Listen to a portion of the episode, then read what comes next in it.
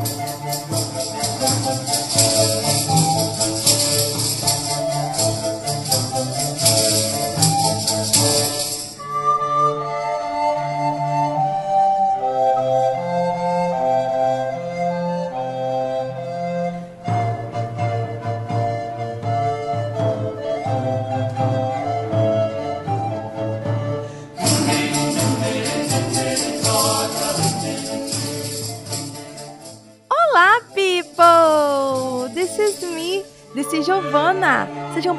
para mais um episódio de Chocolate História, o podcast que faz você amar em história tanto quanto vocês amam o chocolate. Ai, gente, eu amo tanto, tanto, tanto, tanto os dois que eu fico muito feliz de estar aqui voltando a fazer episódio de Chocolate História, né? Pra quem não sabe, eu fiquei um tempinho sem fazer, fiquei mais de um mês sem fazer os episódios de Chocolate História, mas é porque eu passei por muitos problemas, tanto de saúde quanto de, de tempo, né, de compromisso, que eu não consegui fazer os episódios, né? Porque eu faço todo o processo, né? Eu pesquiso, eu gravo, eu edito, eu faço as imagens, né? Então, assim, isso toma um trabalho muito grande. Fora, né, o audiodrama, que é a mesma coisa, né? Eu leio, né, o que eu já escrevi, gravo, né, dramatizo, faço edição, imagem. Então, assim, eu não consegui tempo hábil pra fazer o episódio de Chocolate História nesse início de ano, né? Eu fiz só um e depois eu parei, né? E aí tô voltando agora.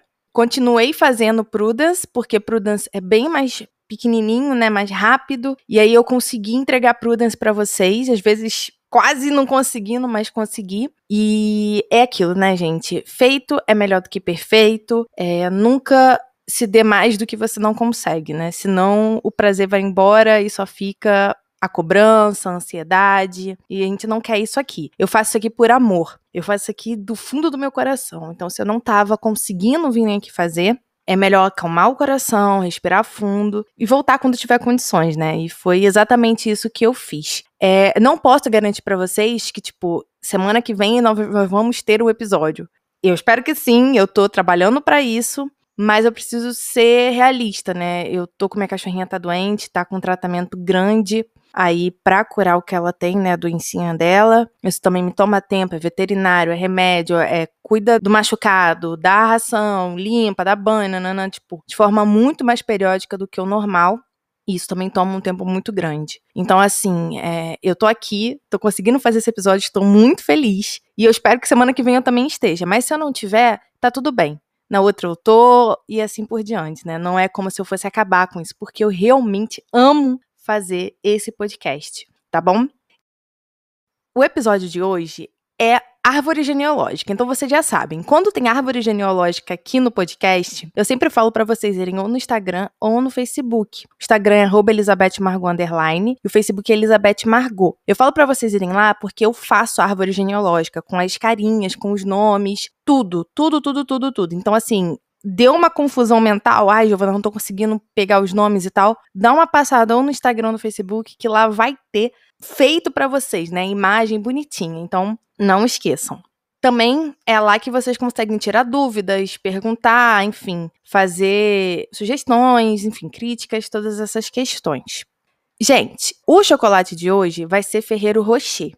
Por quê? Porque eu tô voltando, é um episódio que eu amo fazer, que é a árvore genealógica. E não tem nada melhor do que fazer algo que você ama comendo algo que você ama. E eu amo Ferreiro Rocher, então vai ser assim, gente. Ferreiro Rocher full nesse episódio. Total. Amo demais. Você que é caro, mas para ocasiões especiais a gente deixa, né? Então, hoje é uma ocasião especial. então, Ferreiro Rocher.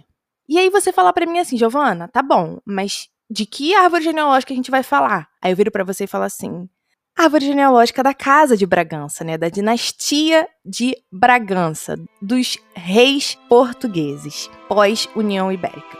E é com isso que eu digo para vocês. Vamos começar o episódio de hoje.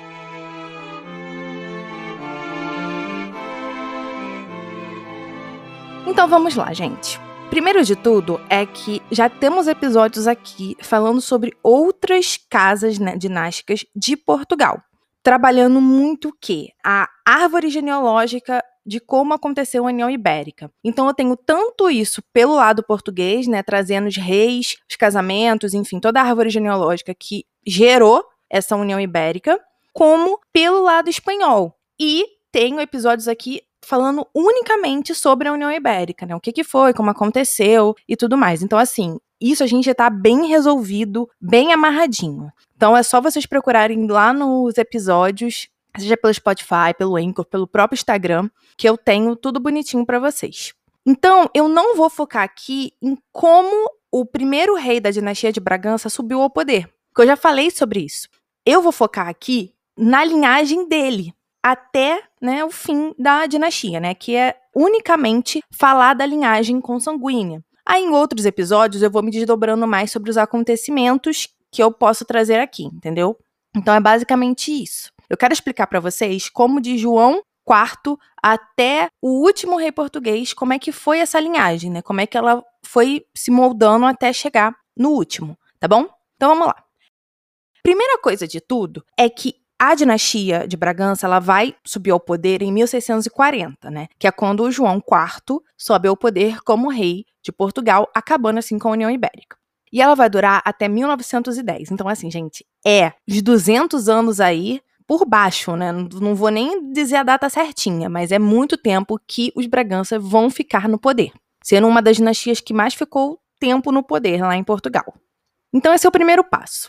O que acontece? O João IV, né, o nosso primeiro rei de Bragança, da Casa de Bragança, ele vai ser chamado de o restaurador, justamente pelo quê? Por ter restaurado a independência de Portugal, né, ter acabado com a União Ibérica.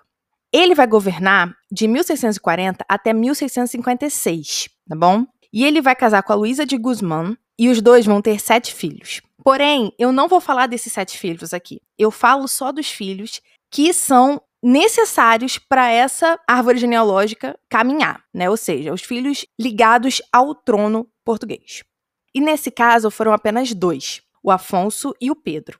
Sendo o Pedro o caçula e o Afonso o antes de ser caçula, né? É o penúltimo e último filho. Afonso penúltimo, Pedro último filho. Então, quando João IV morre, quem sobe ao poder é o Afonso. Ele vai ser chamado de Afonso VI e vai subir ao poder né, em 1656, que é quando o pai morre. O Afonso, nessa época, devia ter uns 12 a 13 anos de idade. E com isso, ele tem que ter um regente. O regente vai ser a sua mãe, a Luísa de Guzmán. Porém, quando o Afonso alcança a maioridade, ela não sai do poder, ela continua. Porque o Afonso, aos três anos de idade, teve uma doença, no caso, uma paralisia do lado esquerdo. E depois disso, ele começou a ter uma estabilidade mental. Então a mãe continuou sendo regente dele mesmo depois dele com a maioridade. O Afonso também não tinha muito interesse por governar. Então, lá em 1662, ele já era de maior, o Conde de Castelo Melhor, que é o título desse nobre, que é engraçado, mas é o título dele, vai tentar tomar o poder, né? Dar um golpe. Como que ele vai fazer isso? Ele vai se aproximar do rei e vai influenciar o rei falando que a mãe ia usurpar o poder dele, nananã. E o que, que o Afonso faz? Ele exila a mãe em um convento e toma o poder para si. Então, o golpe que esse conde estava tentando dar falhou. E aí o que acontece? O Afonso toma o poder pleno da coroa. Isso em 1662. E aí o que, que acontece? Foi no reinado do Afonso que a Espanha vai reconhecer Portugal como independente. No reinado do pai dele, a Espanha ainda não tinha reconhecido. Eu falo bastante disso nos episódios da União Ibérica, tá, gente? Que aí eu explico guerra, enfim, política, todas essas questões, esses trâmites que fazem, ah, por que, que não reconheceu antes, blá blá blá, tudo isso, tá bom? Mas o ponto é que foi no reinado dele que a Espanha vai reconhecer o fim da União Ibérica, né? ou seja, a independência de Portugal. E o que, que acontece? O Afonso tinha um irmão mais novo dele, Pedro. O Pedro ele vai conseguir apoio no governo e vai obrigar o Afonso a ceder o trono para ele. Isso vai ocorrer em 1667. E assim, o Pedro vai se tornar príncipe regente do irmão, um ponto aqui é que foi basicamente um golpe, só que o Pedro, ele não tomou o poder para si de forma oficial. Ele tomou o poder, mas continuou como regente. O irmão era o rei e ele era regente. Só que o irmão não governava mais, era só rei em nome, tá? E vai ficar assim até 1683, que é quando o Afonso falece em cativeiro, né? Ele sempre ficou preso e vigiado não deixa descendente nenhum, ele não deixou nenhum filho, nem nada. E aí, oficialmente, o irmão dele, Pedro, vai subir ao poder como Pedro II. Então, Pedro, ele vai subir ao trono, né? Vai virar rei e vai ser chamado de Pedro II. Ele vai ter 11 filhos e o primeiro casamento dele vai ser com a esposa do irmão, a Maria Francisca de Saboia. O que acontece, né? O Afonso ele foi casado, porém o casamento nunca foi consumado. Então ela consegue um anulamento do casamento e casa com o irmão do Afonso, né, o Pedro. Isso na época antes dele ser rei. E o Pedro ele vai reinar dos anos de 1683 até 1706, tá bom? Do Pedro vai se originar o João. João, filho dele, vai ser conhecido como João V, o Magnânimo. O João, ele vai também ser conhecido como Rei Sol de Portugal. Sabe a história do Rei Sol na França, né? Luís XIV e tudo mais? Então, o João, ele vai ser tipo um Luís XIV em Portugal porque foi no reinado dele que Portugal teve as maiores prosperidades, lucros e prestígio na Europa. Essa era a época do descobrimento do ouro aqui no Brasil. Tá bom, gente? Então, assim, dá para ter uma noção também do porquê o reinado dele foi tão importante. Porque o Brasil estava descobrindo o ouro, né? A gente tinha o imposto, o quinto real e tudo mais. E isso enriquecia os cofres de Portugal e fazia com que ele conseguisse governar de uma forma muito mais superior até que os seus antecessores. A característica maior dele, realmente, é o governo absoluto, por isso que a gente compara ele com o Rei Sol, e também a característica expansionista, tá? Seja nas colônias, seja no território marítimo de Portugal, tá bom? Foi com João V que a igreja vai considerar legítima a independência de Portugal da União Ibérica, é com ele que o Papa passa a considerar que foi legítimo. Não que os outros fossem legítimos, tá, gente? Mas é que antes não tinha tido ainda essa aceitação da igreja. É a partir do reinado dele que acontece essa aceitação. O João teve dez filhos e reinou dos anos de 1706 até 1750. E novamente, desses dez filhos que ele teve, só dois vão nos interessar agora, tá? Que é o José e o Pedro. O Pedro era o caçula e o José era o mais velho, né? Antes do caçula. Era, então, o quê? O penúltimo e último, igual os filhos do João IV. Aí vamos lá. Quando João V morre, quem vira rei é o José. Ele vai ser conhecido como José I e vai reinar de 1750 até 1777, tá bom? Uma curiosidade muito maneira do José é que ele reuniu uma das maiores coleções de partituras de ópera na Europa toda. Ele detinha essa maior coleção. Eu fiquei assim, quando eu li, eu falei, nossa senhora, que legal. É muito curioso ver esses pequenos detalhes, né, dos monarcas. Um ponto aqui muito interessante também é que o José ele vai virar rei quando tiver 36 anos. Isso já é bem velho, né, para a época, em termos de virar monarca. E vai ser no reinado dele que o Marquês de Pombal vai virar ministro-chefe, governando Portugal, né, e as colônias em seu nome. Marquês de Pombal é uma figura muito, muito, muito interessante e impactante e importante em Portugal. Merece um episódio só para ele, se pá, mais do que um episódio, dois, às vezes três, porque tem história. E ele de fato governou em nome do rei.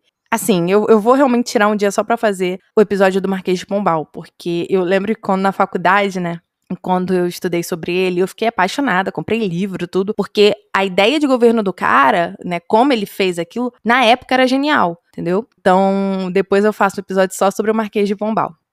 E um ponto aqui interessante é que o José, ele não teve filho homem. Ele teve quatro filhas apenas. E aí ele vai declarar a mais velha, que se chama Maria Francisca, como a herdeira oficial ao trono, substituindo ele assim que ele morresse. E aí, com isso, quando ele falece, quem sobe ao poder é a filha dele, que vai se chamar Maria I de Portugal. Então, gente, Maria I de Portugal também pode ser conhecida como Maria a Louca. Eu tô usando esse apelido dela, né, para fazer identificação com vocês, porque eu tenho certeza que se eu falar, ah, Rainha Maria Louca, vocês vão pelo menos ter uma noção de quem é.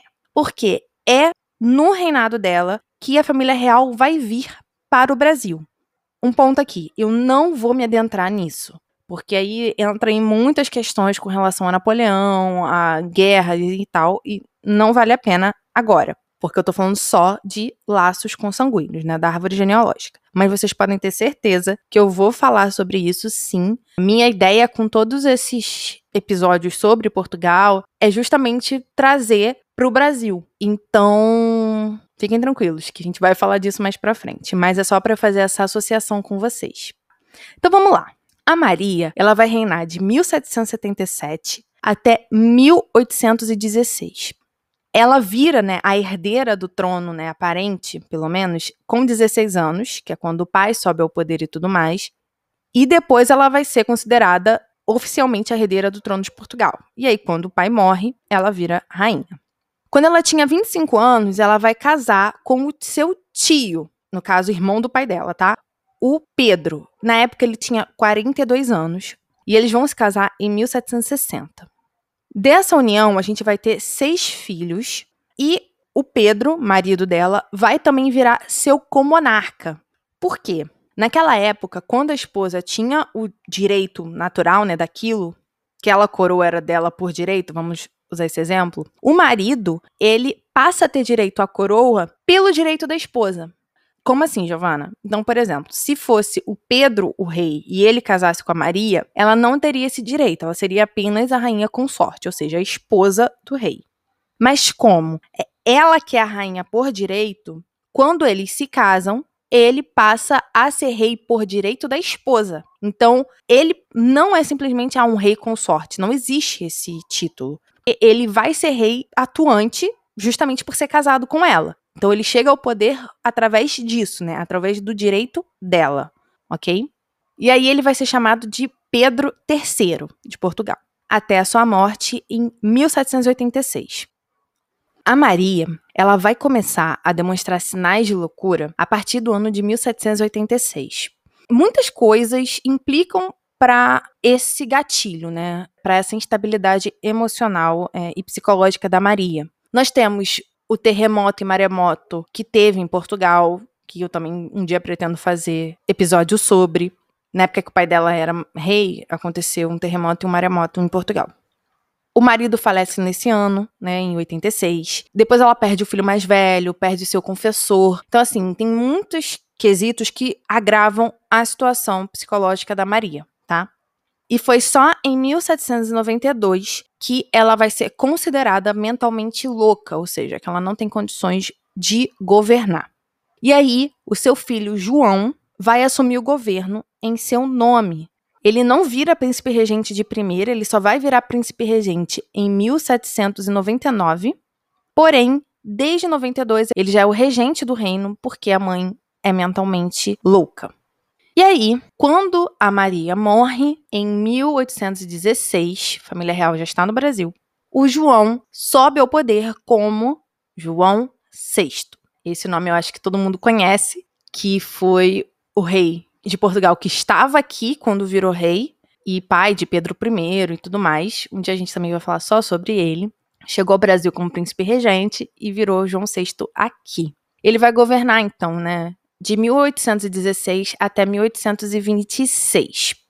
Ele vai se casar com a Carlota Joaquina e os dois tiveram nove filhos.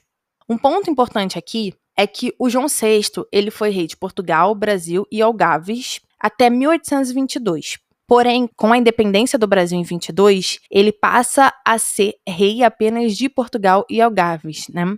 Até a sua morte, que é em 26.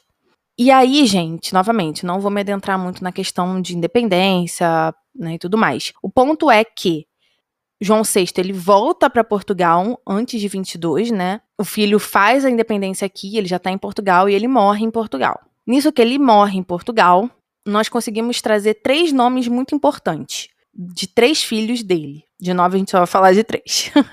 O primeiro é o Pedro, o segundo é a Isabel e o terceiro é o Miguel, em ordem mesmo de idade. Pedro mais velho, Isabel e Miguel por último, tá bom?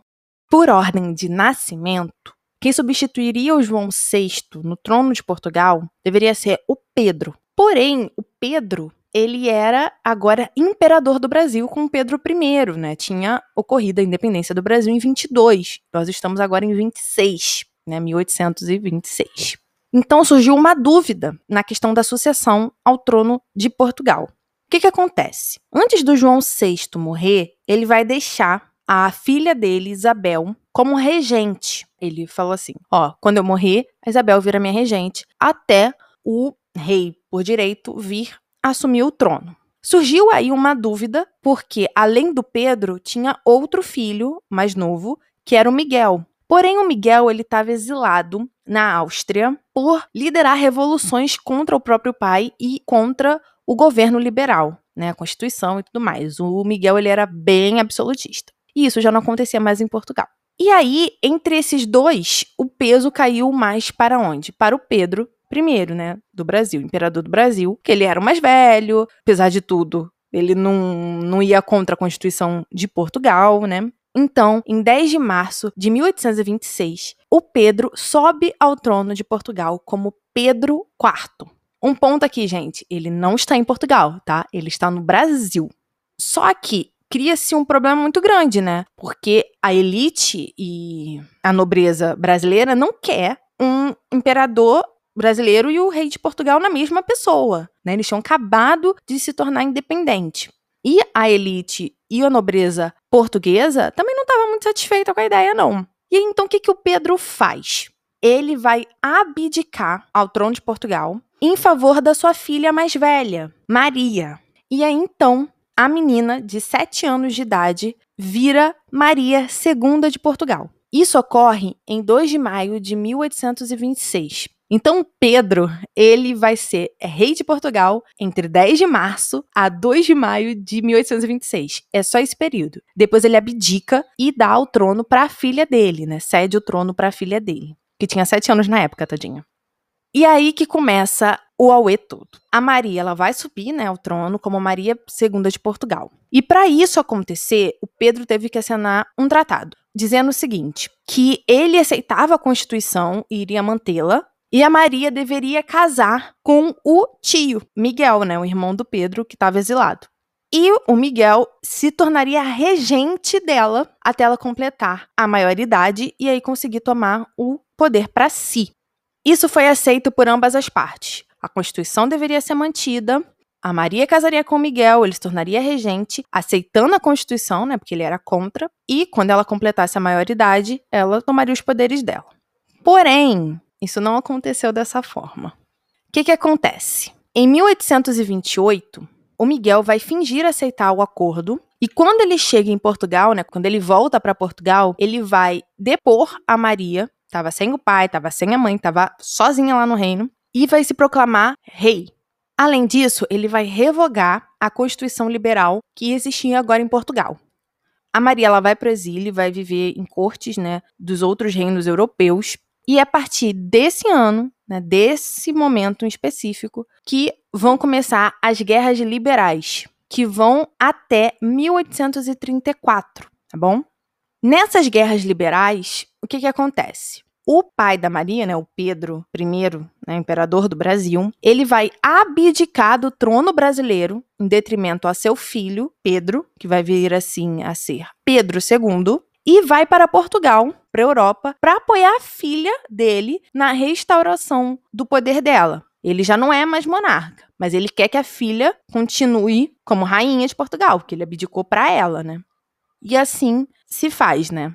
E essa guerra vai acontecer até 1834, e é nesse ano que a Maria vai ser restaurada ao trono e o Miguel vai ser exilado para a Alemanha. Novamente, gente, eu não vou entrar aqui muito em pormenores, né? Porque é muitas coisas, mas esse é mais o principal dos fatos, né? Aqui que acontece? A Maria ela vai se casar com o príncipe alemão Ferdinand, que novamente, né, vai virar comonarca, essa ideia, né, do marido tendo o direito pela mulher, e vai se chamar Ferdinando II, e os dois vão ter sete filhos que sobreviveram à maioridade. E a Maria vai governar até 1853. Então, quando a Maria II falece, né, em 1853, quem sobe ao poder, né, quem vira rei, é o seu filho Pedro, que vai virar Pedro V de Portugal. O Pedro, ele tinha 16 anos quando a mãe morreu, então seu pai vai ser seu regente até 1855, tá? E o Pedro, ele vai morrer aos 24 anos de febre tifoide. Então ele não vai deixar filhos e vai morrer muito jovem, vai morrer em 1861, e quem vai suceder ele no trono português é o Luís. Luís era o filho mais novo, né, da Maria, irmão do Pedro, e ele vai substituir o irmão como rei em 1861 e vai ser rei até 1889, tá? No governo do Luís I, Portugal sofreu muita estagnação. Ele não foi um rei que trouxe desenvolvimento para o reino. E aí Portugal vai começar a ficar para trás em comparação às potências europeias que estavam surgindo, né, nos grandes impérios europeus. Então, o Luís I, ele vai casar com a Maria Pia de Saboia e os dois vão ter só dois filhos, homens, tá bom? Mas aqui a gente só vai falar de um deles, que é o Carlos. Carlos, ele vai suceder o pai como rei de Portugal em 1889, né? Ele vai subir ao trono como Carlos I e vai governar até 1808. O governo do Carlos não teve nenhuma melhora considerável com relação ao governo do pai. O país continuava instável em termos econômicos, sociais e políticos. E para piorar, o Carlos ele foi assassinado junto com seu filho mais velho. E aí, quem sobe ao poder, né, depois desse assassinato, é o filho mais novo do Carlos, que tinha 19 anos na época, chamado Manuel. Ele vai subir ao poder como Manuel II e foi o último rei de Portugal. É com ele que a monarquia acaba em Portugal. Então a gente pode dizer até que a Casa de Bragança, a dinastia de Bragança, foi a última dinastia de Portugal, porque foi com eles que acabou a monarquia. Isso vai ocorrer em 1910. Isso vai ocorrer em 1910. Ou seja, o menino vai reinar aí de 1908 a 1910. Só. E aqui, gente, eu não vou me debruçar muito no assunto, porque é muito complexo a situação. Mas o que eu posso dizer é que a dissolução da monarquia ela vai ocorrer através da Revolução de 5 de outubro de 1910. A ideia principal é que o partido monárquico estava perdendo muito poder, né, muita força. Em comparação, o partido republicano estava se unindo mais, se fortalecendo e crescendo no país. Então isso faz com que as forças se confrontem. E no fim, né, o que acontece foi que o republicano venceu e fez a revolução. O Manuel, ele vai se exilar lá na Inglaterra e vai morrer com 42 anos. Ele era casado, mas ele não teve filhos. E o ponto aqui importante é novamente compreender que a monarquia ela vai acabar não simplesmente porque do nada aconteceu, ah, acabou. Não. Como eu venho falando desde do Luís I, Portugal vem decaindo muito com a monarquia governante. Então chega a um ponto que não consegue se sustentar. E aí é por isso que ocorre a revolução e a queda da monarquia, né? O fim dela.